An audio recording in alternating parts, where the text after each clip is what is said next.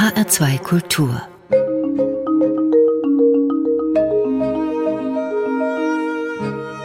Doppelkopf mein Name ist Daniela Baumeister. Guten Tag. Er ist einer der bekanntesten, beliebtesten und erfolgreichsten Schriftsteller aus Deutschland.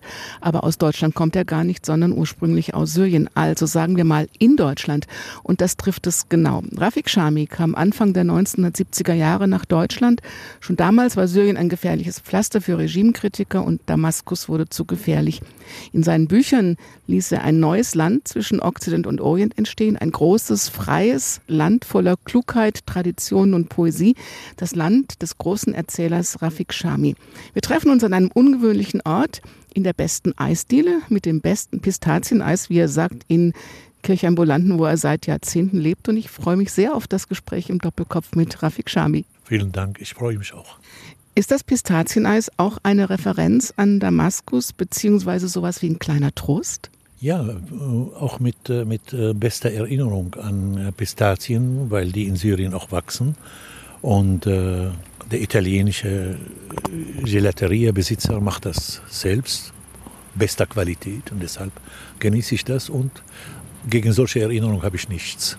Das heißt, Gerüche, Düfte, Geschmäcker, das ist genauso gut wie Bilder als Erinnerung? Man sagt sogar, die Gerüche vor allem sind viel intensiver als Bilder. Manchmal äh, riechen sie etwas und plötzlich kommt die ganze Kindheit in ihre Erinnerung äh, nach vorne. Mehr als ein Foto oder mehr als ein, ein Bild einer Landschaft oder sowas. Geruch ist sehr, sehr mit Erinnerung verbunden. Was passiert mit Ihnen, wenn Ihnen das hier passiert? Sie sind jetzt seit 50 Jahren nicht mehr dort gewesen? Naja, man gewöhnt sich auch dran. Natürlich denke ich fast jeden Tag an Damaskus, aber äh, ist es nicht so dramatisch wie in den ersten Jahren, wo ich immer noch Hoffnung gehabt habe, zurückzukehren. Ich bin durch die Jahre äh, nüchterner geworden. Die Liebe zu Damaskus, die Liebe zu meinen Kindheitsorten bleibt, aber es ist nicht mehr so bedrückend traurig wie früher. Ich lebe hier auch gerne. Also. Sie haben sich ja auch gut eingelebt, wenn man das sagen kann, nach so vielen Jahren. Herr Shami wäre falsch. Rafik Shami müssen wir sagen. Das habe ich jetzt gelernt, denn Rafik Shami ist der Freund aus Damaskus. Wann haben Sie sich diesen Namen gegeben? Das habe ich im Untergrund in Syrien. Ich habe im Untergrund als Student äh, Artikel geschrieben, Essays, Satiren, giftige Satiren. Und ähm, ich hatte Sorge vor der Sippenbestrafung. Bei uns wird die Sippe auch mit bestraft, die Familie mit bestraft. Im Bürgerlichen heiße ich Fadel. Fadel heißt tugendhaft. Also. So äh, attraktiv ist der Name. Sind Sie das? Ich, mach, ich habe das nie gemocht als Schüler, weil äh, man wird von den Lehrern immer erpresst, aber das ist doch nicht tugendhaft, was du jetzt machst. Und so, also ganz blöd eigentlich. Aber ähm, Shami ist Damaszener und Rafik ist Freund, Genosse, Zeitbegleiter, äh, Kamerad. Und der Familie Shami gibt es in anderen Gruppierungen. Es gibt jüdische äh, Familien, heißt Shami Damaszener äh, eigentlich. Und daher habe ich das ein bisschen gebraucht, gerne gebraucht, um meine Familie äh, zu schützen vor dem Skandal, wenn ich verhaftet werde zum Beispiel. Ist aber auch ein schöner Name. Finde ich auch. Und äh, meine, meine, die Überraschung, die wie ein Geschenk für mich war, dass es auf Deutsch ähm, aussprechbar war. Stellen Sie sich vor, ich heiße Ali Abdurrahman Abdulkadir. Das, das kann, kann, man hier nicht sagen. Also, und deshalb, äh, Rafik Shami passt schon in Deutschland. Also. Und hat auch was Poetisches, finde ich. Auch wenn man gar nicht weiß, was es ja, heißt. Weil ich, weil, ja, weil ich auch selber ein Freund aus Damaskus bin.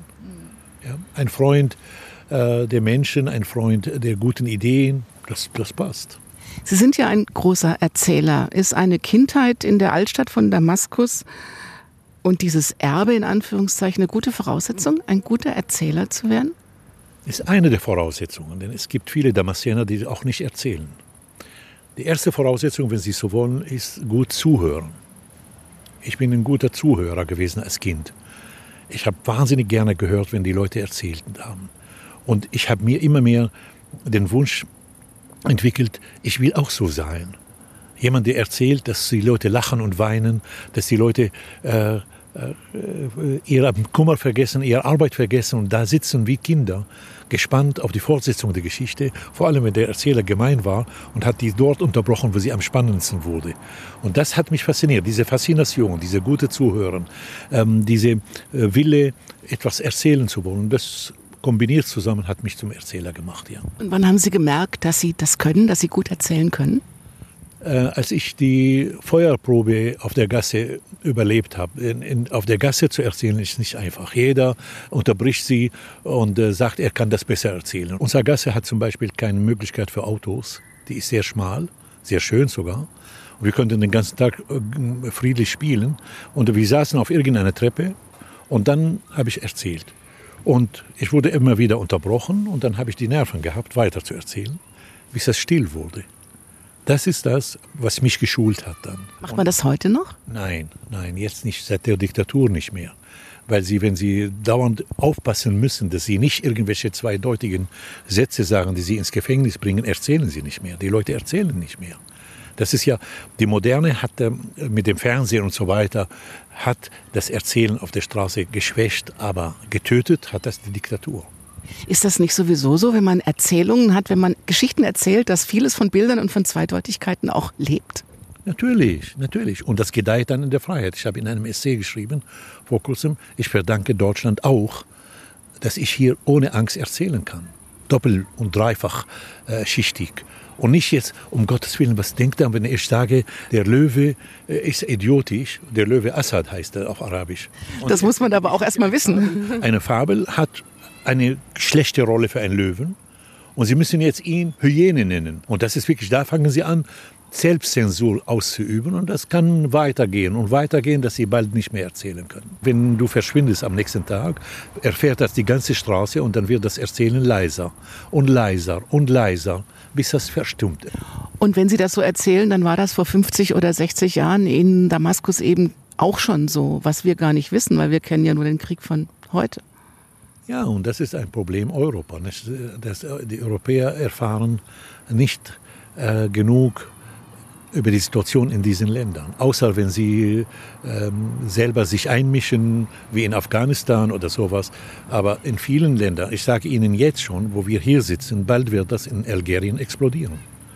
Bald wird es in Algerien eine solche Explosion geben, weil dieser Bouteflika ein, ein ganz idiotischer Diktator war, äh, bis um den Rollstuhl wollte er immer noch herrschen. Er konnte kaum noch reden äh, und hatte vieles mit Gewalt unterdrückt, was jetzt auf, aufgeht. Das heißt, die Information in Europa ist möglich, aber die Leute kümmern sich nicht. Ist das gleichgültig? Die Gleichgültigkeit ist sehr gefährlich, weil äh, wir versäumen, äh, die Ursachen kennenzulernen. Plötzlich sind wir überrascht, dass Afghanistan äh, eine Katastrophe ist. Die war von Anfang an eine Katastrophe. Diese ganze Einmischung der Amerikaner war eine Katastrophe von Anfang an. Über die Gleichgültigkeit müssen wir gleich reden, denn das ist Thema Ihres neuesten Essays.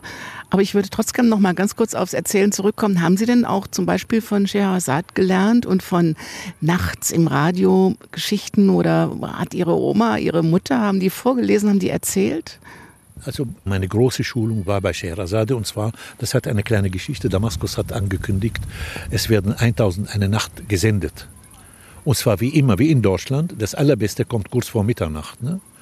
Und ich habe gesagt, ich will das hören. Und meine Mutter hat äh, mir das verbieten wollen. habe ich gesagt, nein, ich will das hören. Und dann haben wir einen Kompromiss erreicht. Ich gehe ins Bett um sieben mit alle anderen Kinder und die weckt mich um halb zwölf.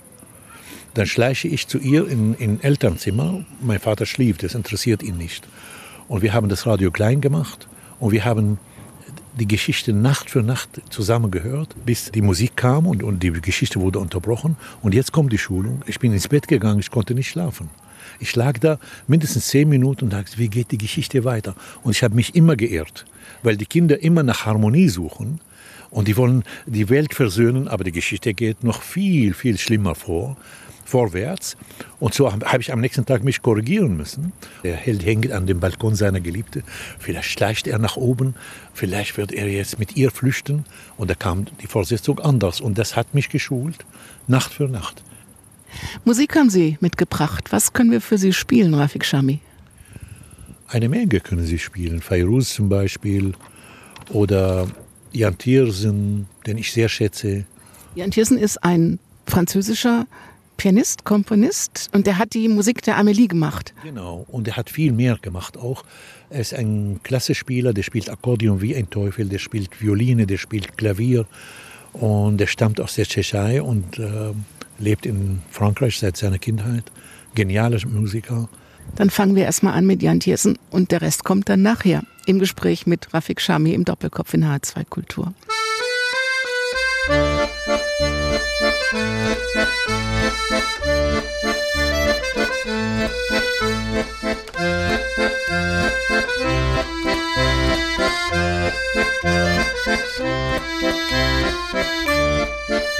Der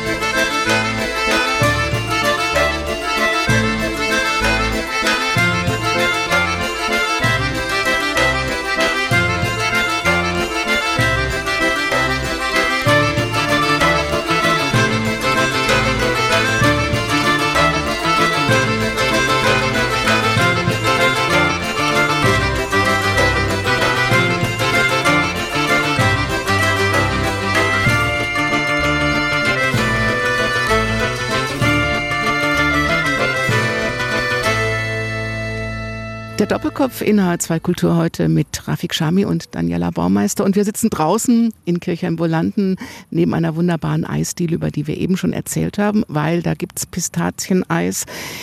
Und wir haben eben geredet über, was einen guten Erzähler ausmacht. Was macht denn eine gute Erzählung aus, Rafik Shami? Dass sie den Zuhörer oder Leser, in, in, wenn sie schriftlich vorliegt, äh, ernst nimmt. Dass sie nicht predigt. Dass sie wie eine Rutsche wirkt für die Kinder. Wenn man oben sitzt, kommt man schnell unten atemlos.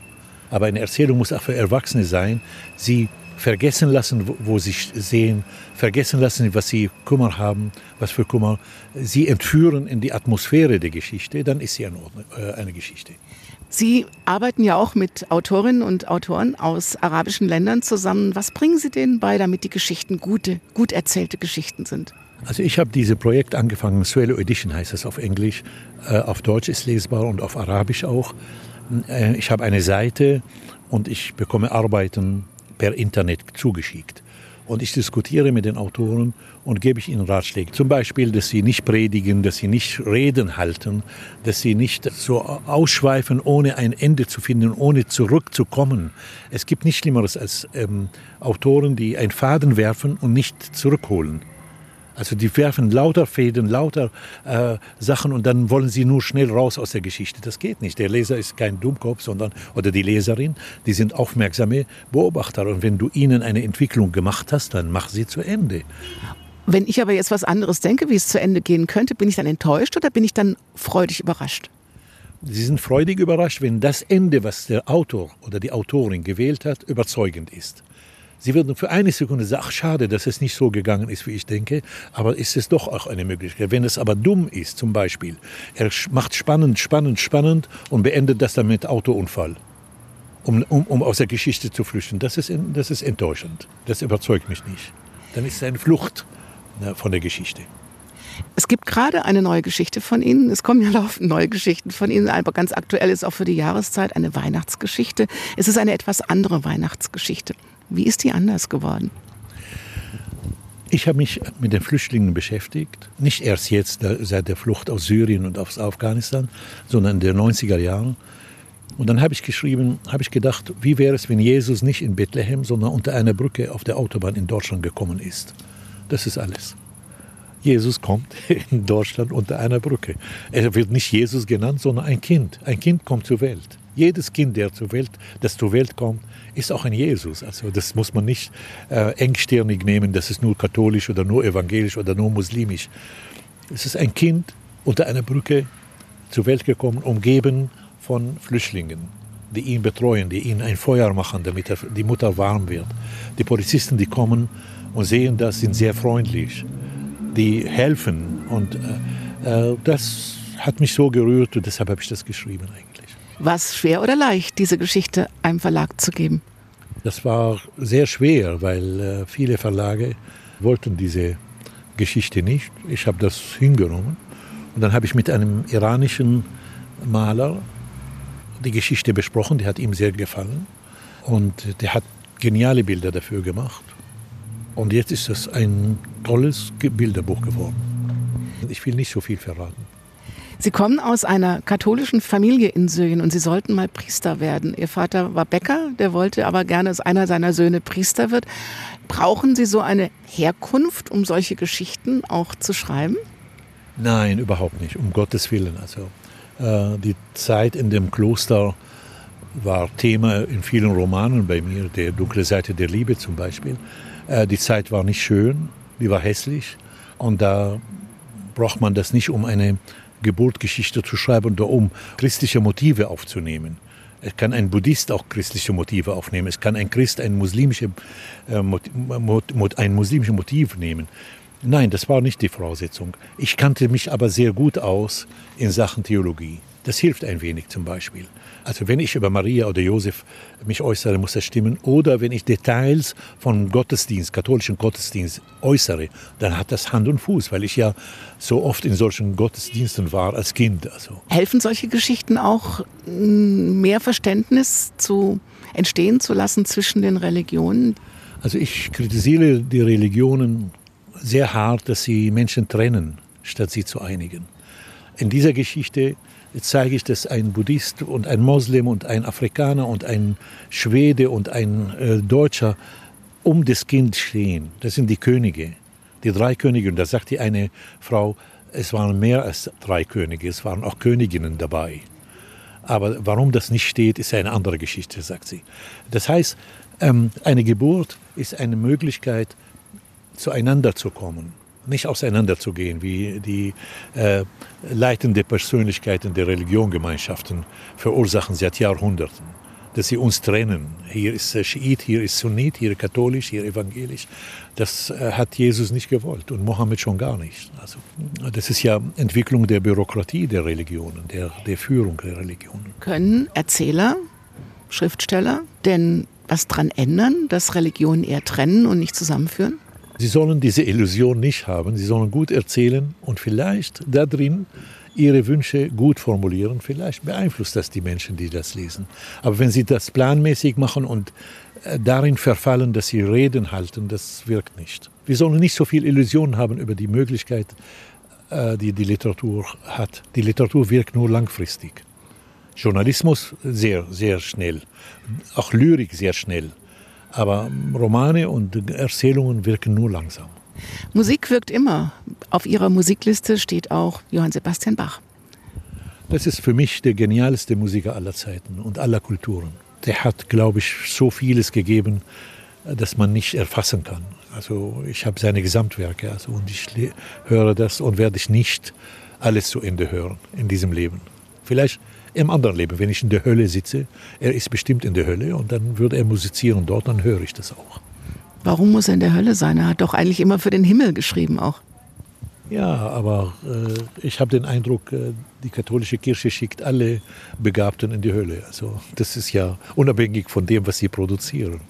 Johann Sebastian Bach im Doppelkopf in H2 Kultur.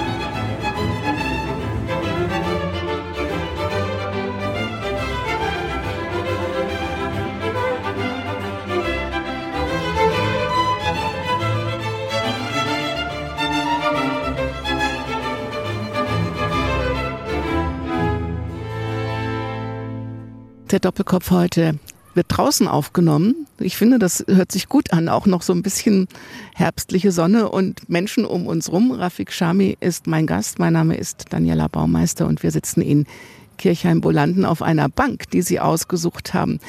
Sie leben gern hier, ne? Ja, sehr, sehr. Ich habe die Ruhe, die Atmosphäre ist sehr schön und die Verbindung Wege zu Großstädten. Ich bin ja Städter. Ich war in Damaskus, in Mannheim, in Frankfurt, überall. Ähm, ist sehr gut eigentlich. In einer halben Stunde bin ich in Mainz, in, in Mannheim, in dreiviertel Stunde in Heidelberg, in dreiviertel Stunde in Frankfurt.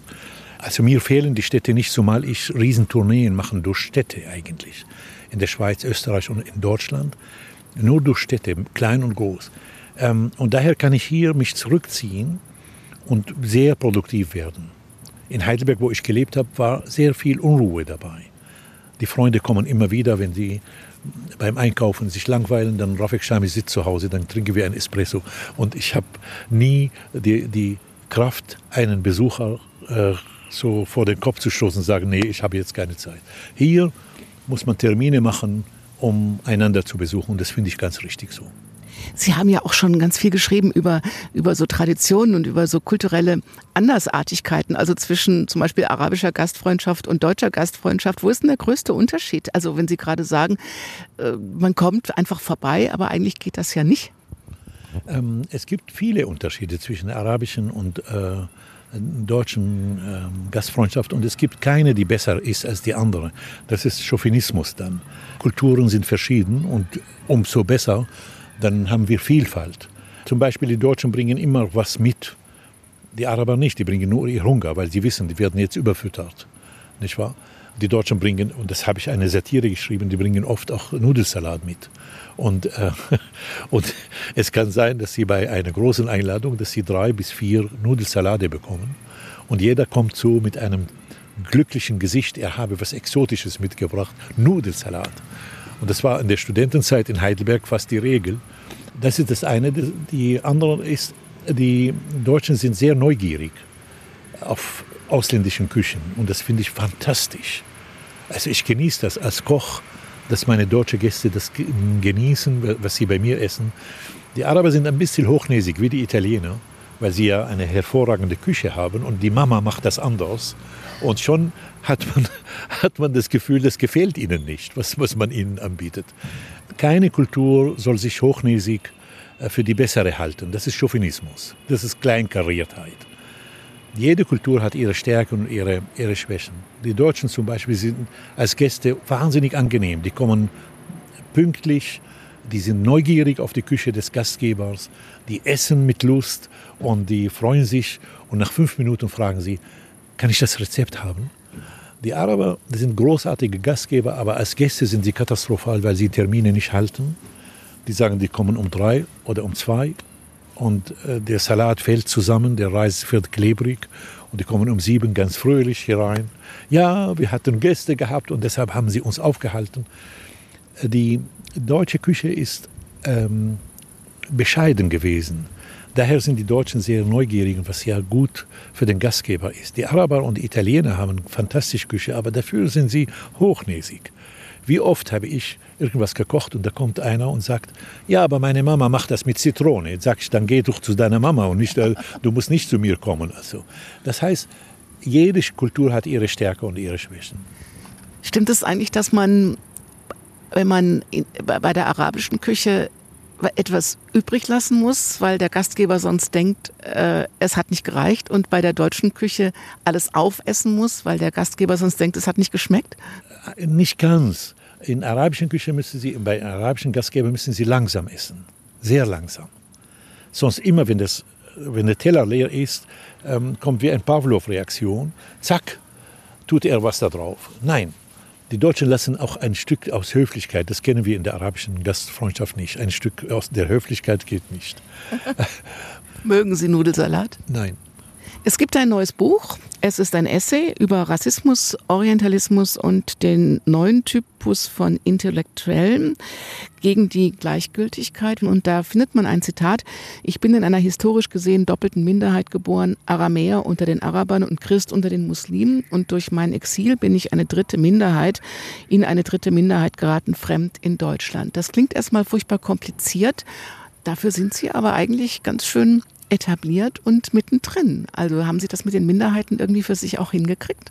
Einigermaßen, weil ich also auch in einem Milieu mich bewege, ähm, Akademiker, intellektuellen Milieu, die nicht so viel Trennungen machen zwischen den Nationen und Kulturen.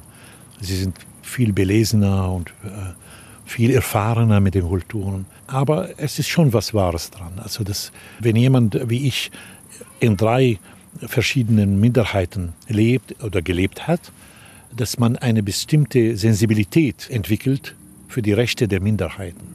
Wo kommt die Gleichgültigkeit da ins Spiel? Die Gleichgültigkeit ist eine ganz besondere Sache. Also ich habe das nur langsam begriffen, wie gefährlich die Gleichgültigkeit ist. Die Gleichgültigen sind eine Menschengruppe, die so viel Einfluss auf die Geschichte haben durch ihre Gleichgültigkeit. Die laufen immer mit, verändern die Geschichte, ohne daran zu glauben oder, oder ohne engagiert zu sein, weil sie mitmachen. Und danach wollen sie gerne das Unschuldlamm spielen. Dabei stinken sie wie ein Stinkhammel. Also. Die laufen mit Nazis, die laufen mit Kommunisten, die laufen mit Liberalen, die laufen mit allen. Und dann entdeckte ich die Gefährlichkeit dieser Gleichgültigkeit, weil sie schauen zu, wie der eine Nachbar zusammengeschlagen wird oder geschleppt wird, obwohl er mit ihnen die ganze Jahre gelebt hat. Das halte ich jetzt für sehr, sehr wichtig, dass man aufwacht und gegen die Gleichgültigkeit vorgeht. Ich halte das wirklich äh, die Zeit schon reif, dass wir nicht warten, bis äh, Gewalttaten gegen, gegen Menschen begangen werden, die einem sagen, bitte tragen Sie Maske, bevor Sie in die Tankstelle kommen. Dass es uns nicht schnell aus dem Gedächtnis gehen muss. Indem wir das im Gedächtnis halten und dafür sorgen, dass es sowas nicht passiert, sind wir nicht mehr gleichgültig. Es ist also viel mehr als nur solidarisch zu sein mit Minderheiten. Es ist viel mehr, weil ich habe in einem Punkt gesagt, in dem Essay, der erste Schritt, den man macht, wenn man nicht mehr gleichgültig ist, ist sich selbst retten vor diesen niederträchtigen Haltung. In zweiter Linie erst Solidarität mit den Opfern.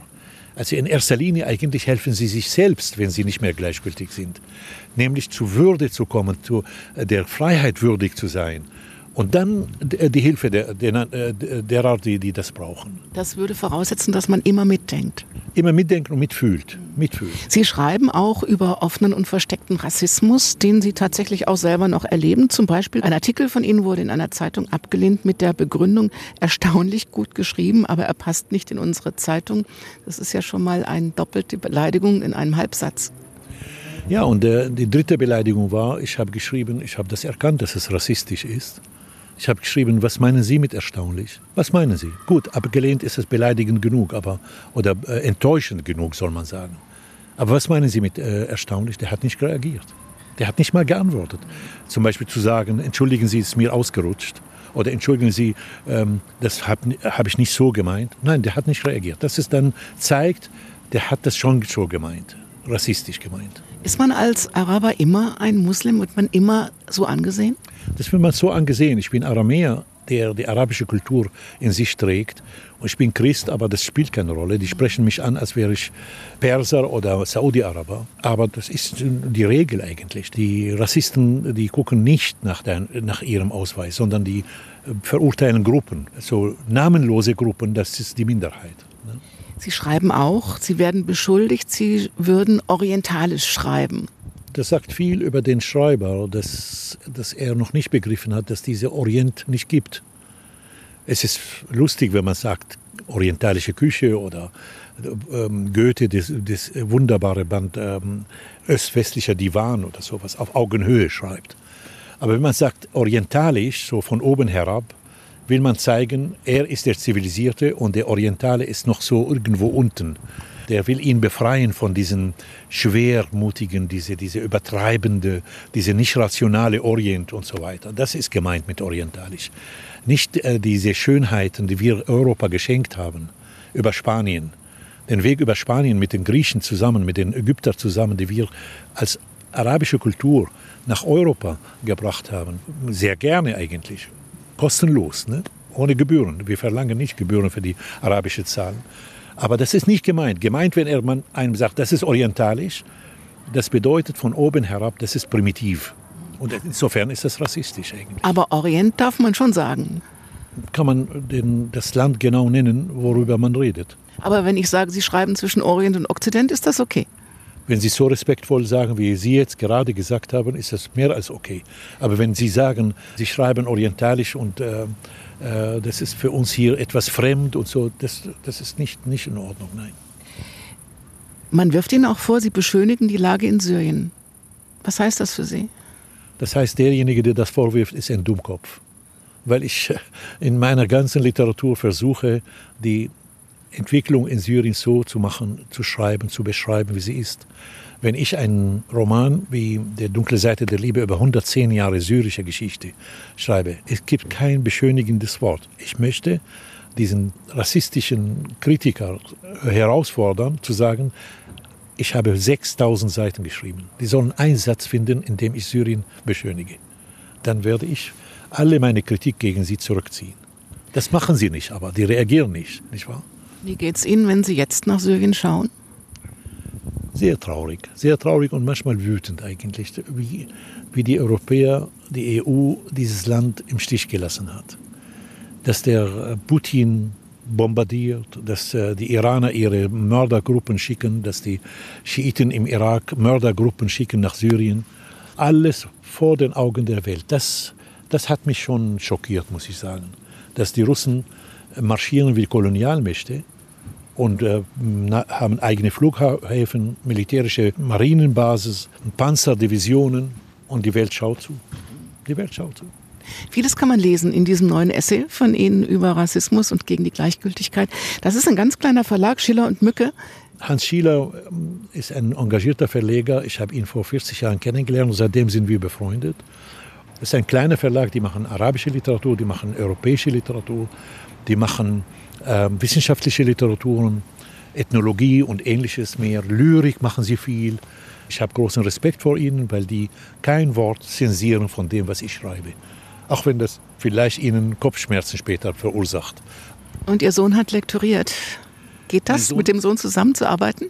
Ja, mit Emil hervorragend. Er ist ein Germanist und äh, hochbegabter Lektor. Der arbeitet für den Westend Sachbuchverlag in Frankfurt und ist ein ganz strenger Lektor, aber sehr freundlich. Wir lassen uns jetzt noch mal vom Orient verzaubern musikalisch mit Ferus. Ferus ist eine geniale Sängerin aus dem Libanon und die singt göttlich, also die ist so wie, ein, wie eine Stimme aus, aus Bach-Komposition eigentlich. Und so bringen wir Orient und Okzident wieder zusammen mit Bach und Ferus. Ja, sehr gern.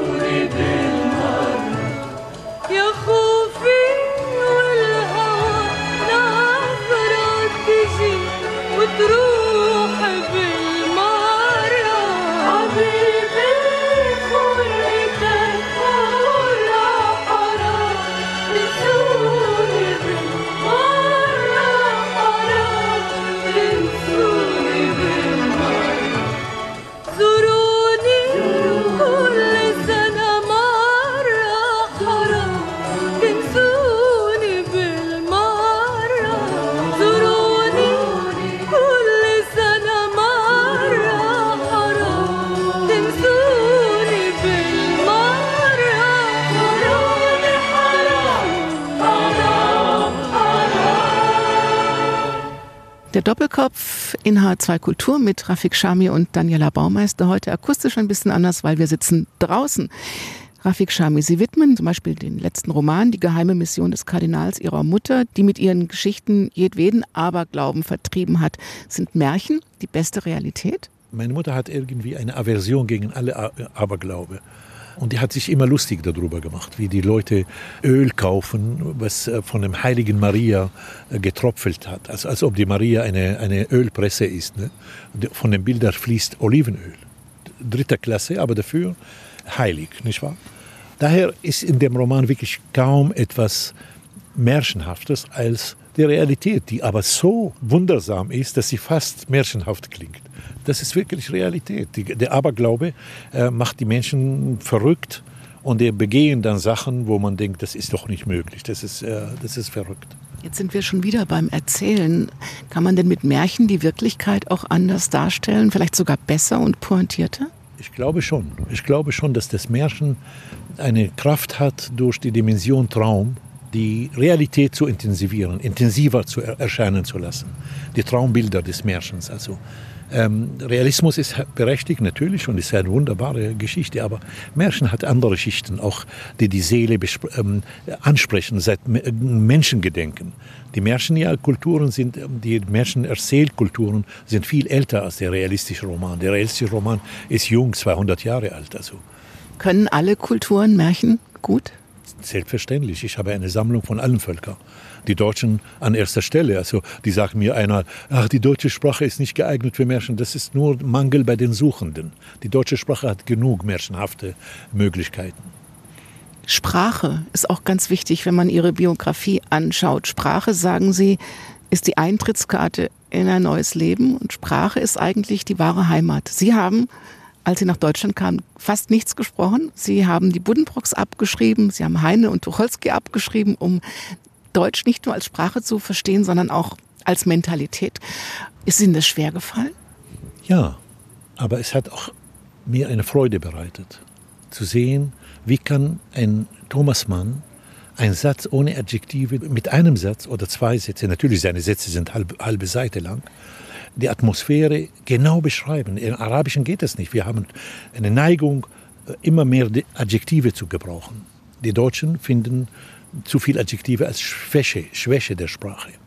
Und das habe ich gelernt dann zu sagen, gut, im Alltag habe ich schon genug Deutsch gesprochen damals, aber literarisches Deutsch ist eine höchste Stufe, ist ein hoher Anspruch, ein ganz hoher Anspruch. Und deshalb lernte ich das bei den deutschen Dichtern, bei Heine zum Beispiel, die satirische, giftige, äh, bei Tucholsky, die distanzierte, sozial engagierte, der war ja sehr engagiert, sozial und politisch. Äh, bei Panizza, die Grenze an Verrücktheiten, also der Oskar Panizza, den, den habe ich sehr bewundert auch bei vielen anderen auch, die emigriert sind, wie Heinrich Mann zum Beispiel und andere, ähm, das hat mir beigebracht, wie die Deutschen denken, wie die Deutschen fühlen, aber es war schwer. Von meiner Weltvorstellung in die deutschen Weltvorstellung hineinzukommen. Aber dann ist Heimat ortsungebunden. Das ist sehr kompliziert. Also Heimat hat mit Kindheit zu tun, Heimat hat mit Sprache zu tun. Ich habe in einem Satz geschrieben, die deutsche Sprache hat mich viel schneller geno- aufgenommen als die deutschen Menschen. Also das ist aber für den Anfang richtig. Später brauchen sie Freunde, damit sie diesen Ort als, als Heimat empfinden. Ein, ein Ort ohne Freunde ist kein Heimat. Und deshalb sind das viel mehr Faktoren, um ein Wort Heimat zu, zu bilden. Obwohl der, der, das Wort Heimat ganz einfach klingt ist es sehr kompliziert im Inhalt. Zum Beispiel ohne Erinnerung an, an ihre Kindheit ist, ist der Begriff Heimat noch, noch arm.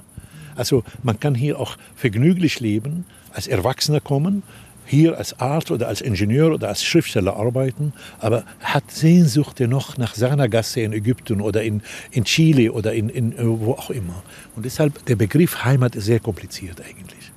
Welche Geschichten müssen noch erzählt werden? Im letzten Buch, Mein Sternzeichen ist der Regenbogen, da schreiben Sie über die Unsicherheit des eigenen Geburtstags, weil man nicht weiß, ob es stimmt. Da schreiben Sie von einem Klassentreffen mit verstorbenen Exilanten, die aus lauter Sehnsucht den Verstand verlieren, von Deutschen, die in Lebenslügen ersticken oder noch andere harte Geschichten eigentlich. Welche Geschichten wollen Sie noch erzählen?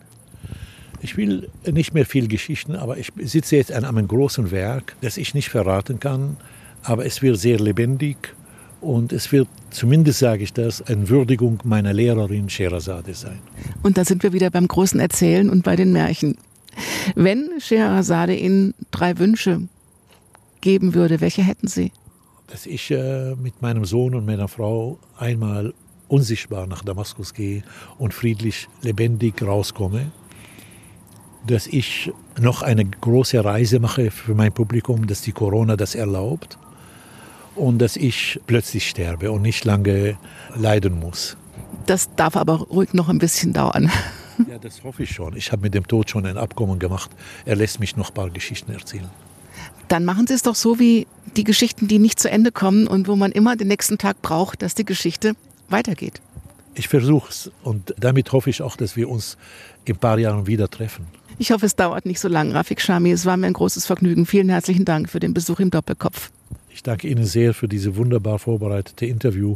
Ein Vorbild für viele, viele andere Kollegen. Vielen Dank. Jetzt werde ich ja ganz rot.